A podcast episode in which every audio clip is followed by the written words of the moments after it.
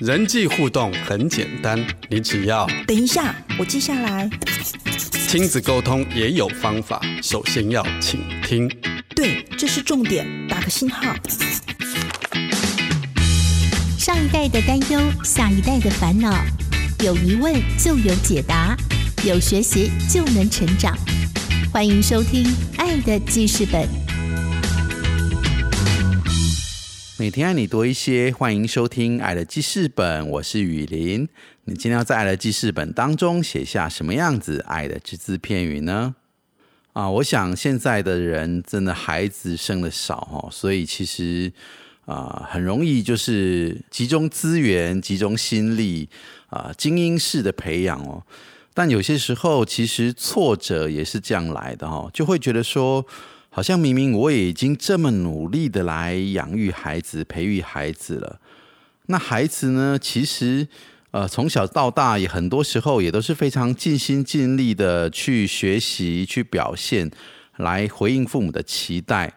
时候好像到了一个压力过大的一个临界点哦，反而出现一些副作用和反效果。这中间到底是发生了什么事情呢？今天我们邀请到资深的国中辅导老师罗峰林老师，他就要来跟我们谈一谈他在教育现场所看到的倦怠的父母与过度疲倦的孩子。让我们来听凤玲老师的分享。不要看电视，不要玩手机，妈妈说的话，你有在听吗？今日 memo 亲子沟通。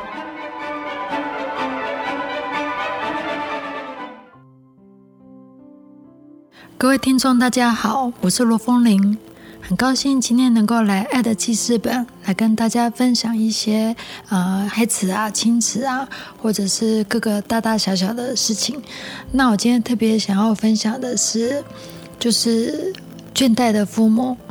跟疲累的孩子。我经常看到疲累的孩子，因为大家知道我是呃心理辅导老师，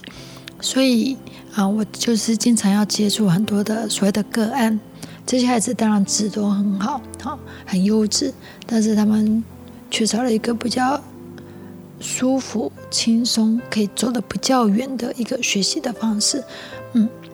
当然不可否认说，在适度的压力跟过大的压力之间，真的没有什么定论。然后呢，当然也不是由父母来决定孩子的压力的大小，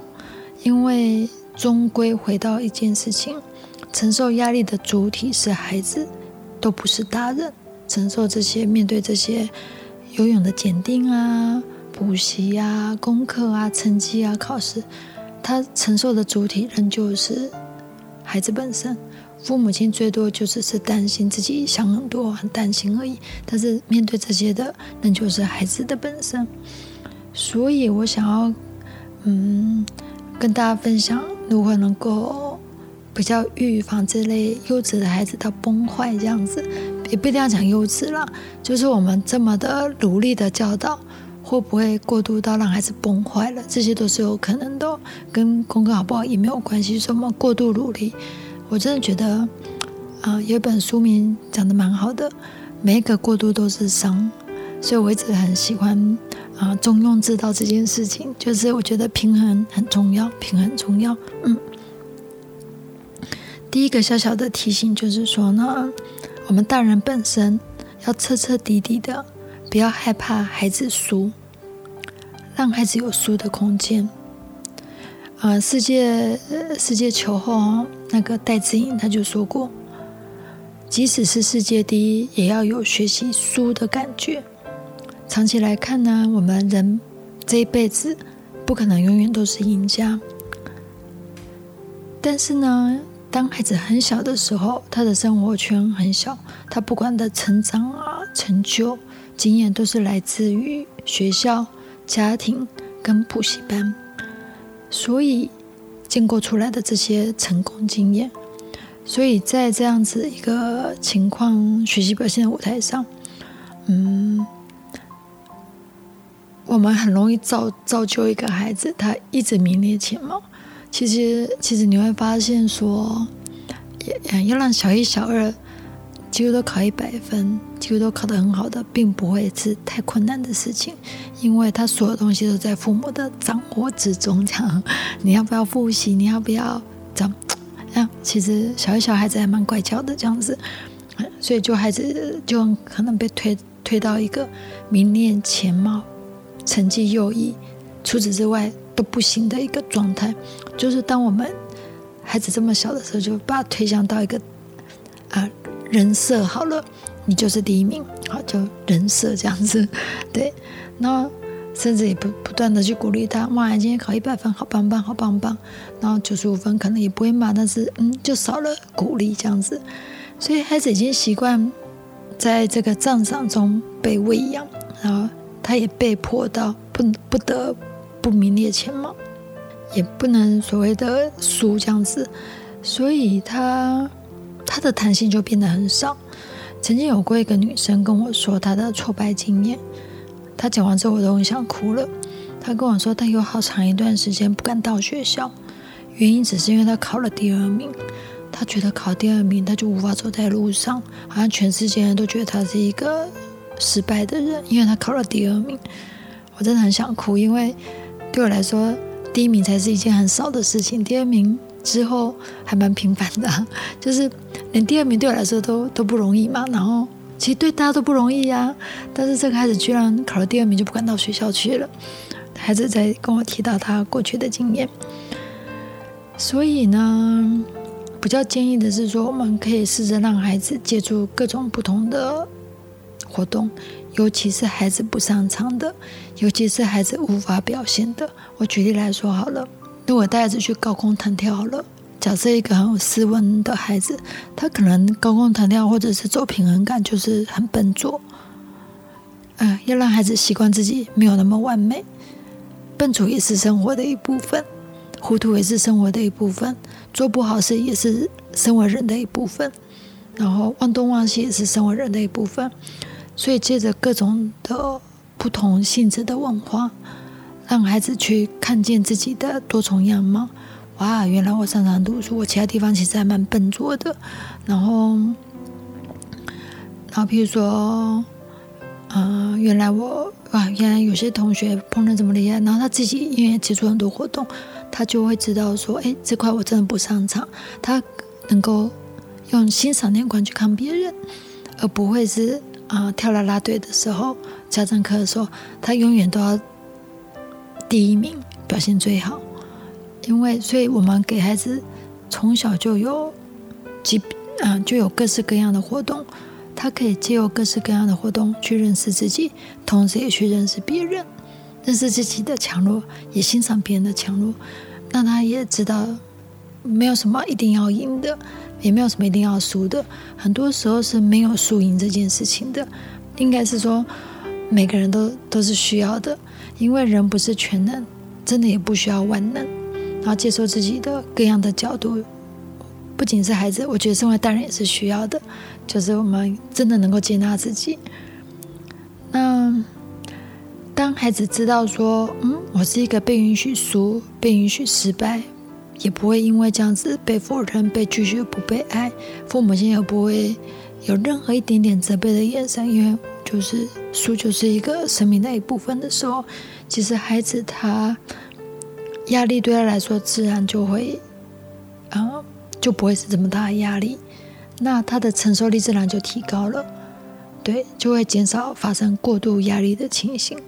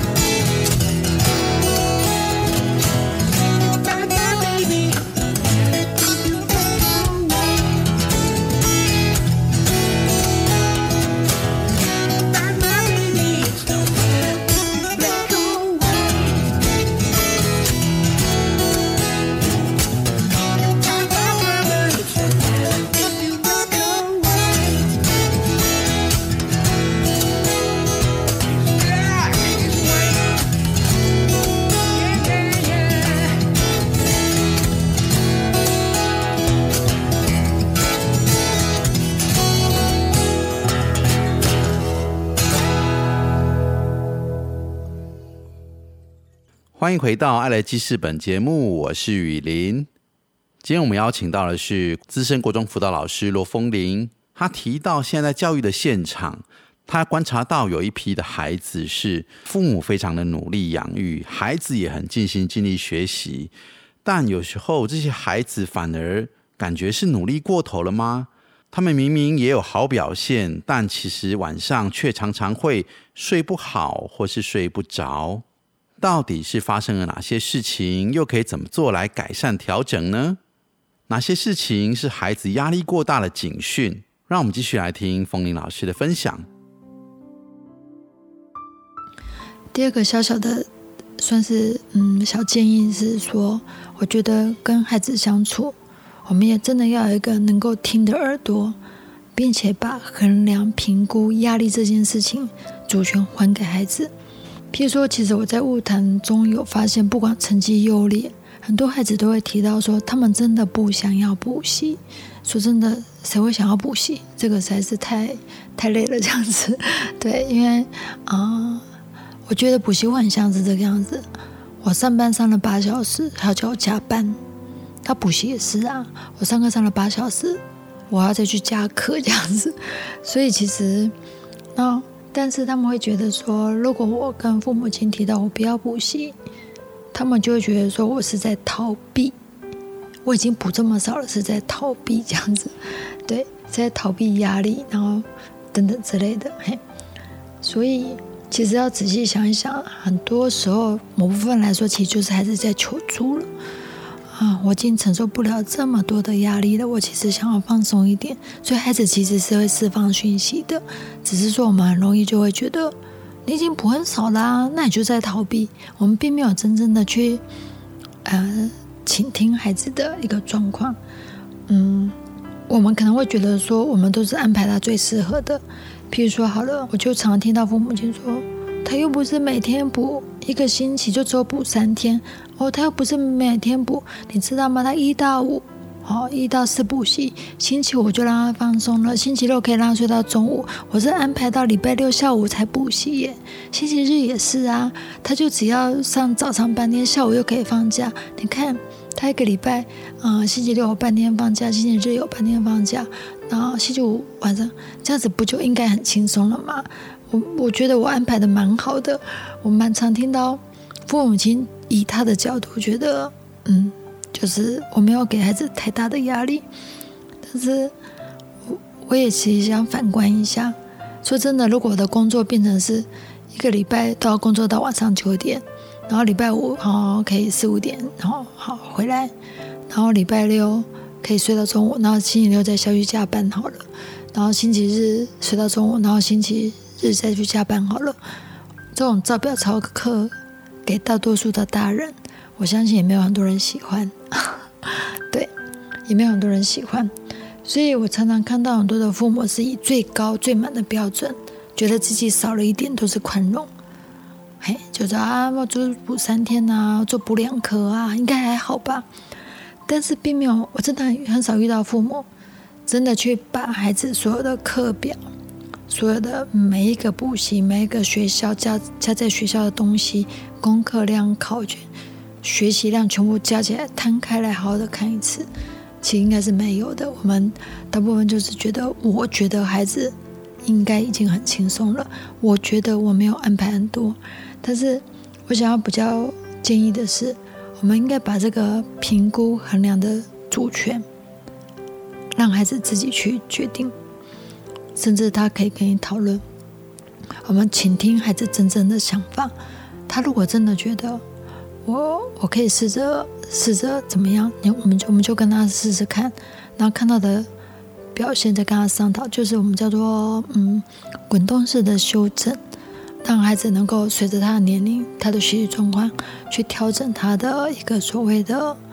啊要再多增加的一些课学校以外的内容。无论是才艺，无论是是学业，因为我们真的不要觉得我带我让孩子去补习游泳就是放松，真正游泳是放松，但是游泳要做检定的时候，有教练的时候就不一定是放松了，就那个其实不太一样。好，所以其实就是这两个评估压力不能只去以这个什么时间的空档，真的要回到孩子本身这样子，以免我们让孩子压力大到难以呼吸了。所以我比较以我来说，我真的觉得，我举例来说，哦，我蛮喜欢去看美展的，就是哦，像我们全台湾文化中心很多美展，然后我也喜欢，因为那个东西没有评比，没有结果，我不用参与任何的讨论，就是享受这个过程。然后或者是说运动，反正就是运动嘛，就打篮球什么乱打，也不用规则，就单纯只是打得很开心而已，就。我也我我也会鼓励我自己的孩子跟学生如此行。嗯，我们在前几年的时候非常向往芬兰教育，这个我不晓得啊，就是我们一直一大部分都认为芬兰教育是个很成功的国家，但是你知道他们推行的并不是数理精英教育哦，他们非常强调的是美丽，美就是艺术，嗯，美感，力就是所谓的体育运动。嗯，像我们台湾是什么？嗯，什么闽南语融入教学啊，性别融入教学啊，然后啊，像英语融入教学等等，或者双语教育。但是以芬兰来说，他们是体育融入教学，就是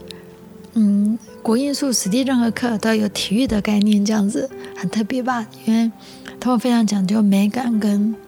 这个所谓的体育。我自己也觉得这才是生命的一部分，因为不会一直都是树立呀、攻击呀、成功绩效这些啊，没有评比、没有规则、没有分数，往往是人生最真实的一部分。那就是单单纯纯的可以享受过程就可以了。嗯，那我真的觉得我们每一个人，包含孩子，要知道，我们每一个人不可能永远都是擂台的主角，我们。更多时候是台下的观众，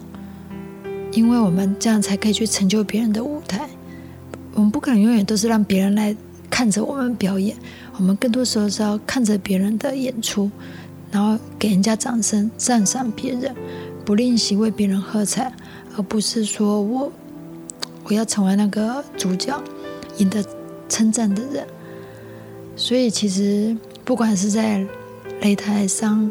擂台下。舞台上、舞台之外，这都是人生的一部分，一样都不可缺少。所以，或许我们不要把孩子所有的生活都变成擂台或者是舞台，那孩子他的生命也可以更加的宽广，也可以有更多的一个样貌，接纳自己、赞赏别人，我们就可以避免很多很多的一个可能发生的身心议题。这样子，我们就可以减少一些。可能减少一些孩子的身心议题，我们可以想见一个懂得欣赏别人、欣赏美丽的图案、欣赏美丽的画作，可以去悠闲的去看人家比赛，然后再就是吃爆玉米花、呵呵大笑这样子，这些都不会是让自己成为一个个案，让自己一个身心失调，因为他就是可以有他轻松的一面。那我想这对每个人都重要。那今天的分享就到此。谢谢凤玲老师的分享。我们在人生的道路当中，不会永远是赢家，也会有输的时候。所以，让孩子也学习输，甚至不是什么活动都一定要讲究输赢。毕竟有输赢，就会有压力产生。有时候可以好好当个观众，不必自己是主角，可以给别人多一点掌声。希望今天分享内容对你有所帮助。感谢听众朋友今天的收听，祝福您有个美好的一天。我是雨林，我们下次见。